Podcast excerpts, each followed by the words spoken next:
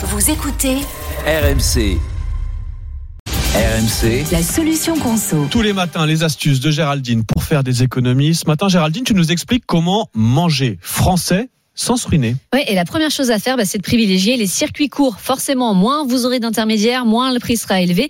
Euh, D'ailleurs, selon une étude de l'UFC Que Choisir, le panier de fruits et légumes d'origine française, issu de l'agriculture conventionnelle, est vendu au même prix en grande, en grande et moyenne surface que dans les magasins en circuit court.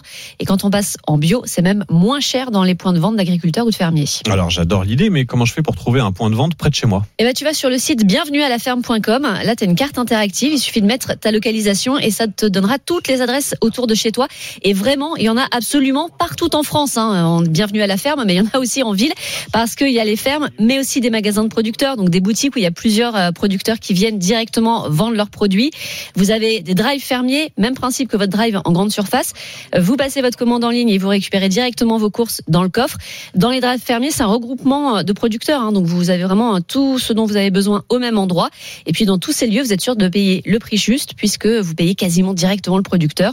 On enlève tous les intermédiaires, pas de centrale d'achat et très peu de frais de transport. Bienvenue à la ferme.com. Mais alors, c'est quoi la différence avec les, les AMAP dont on parle beaucoup? Alors les AMAP, en fait, là c'est une association entre agriculteurs et consommateurs. Euh, Vous avez une part qui est plus active d'abord parce que vous devez adhérer à l'association, donc ça passe par une cotisation. En moyenne, c'est une dizaine d'euros par an.